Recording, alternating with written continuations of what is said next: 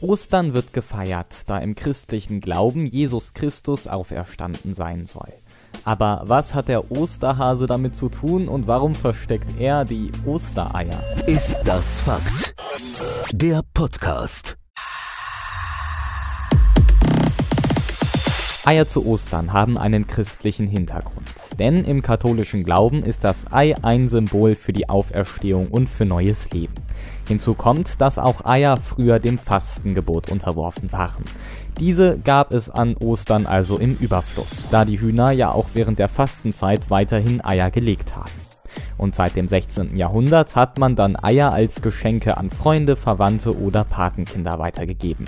Und schon damals waren sie bunt, denn wer freut sich schon über ein ganz normales Ei? Das wäre ja langweilig. Ein schönes, buntes, verziertes Ei hingegen eignet sich da doch viel besser.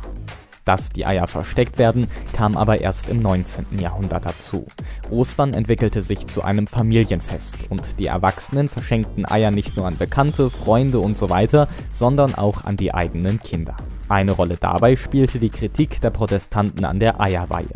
Hierbei wird das Fasten gebrochen und das Ei als alltägliches Nahrungsmittel zurückgeholt.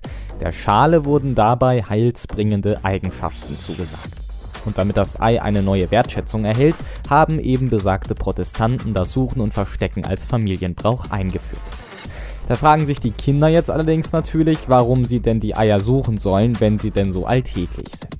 Und da kommt dann der Hase ins Spiel. Er hat eine ähnliche Rolle wie das Christkind an Weihnachten und bringt eben die Eier vorbei.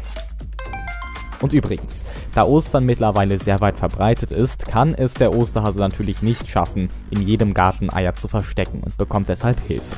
In der Schweiz macht es zum Beispiel unter anderem der Kuckuck und auch in Deutschland ist nicht nur der Hase vertreten. In Teilen Westfalens und Hessens versteckt zum Beispiel der Fuchs, in Thüringen der Storch oder Hahn die Eier. Ist das Fakt? Der Podcast. Und nächste Woche bei Ist das Fakt der Podcast Stimmt das eigentlich, dass ein Schmetterling stirbt, wenn man ihn an den Flügeln berührt?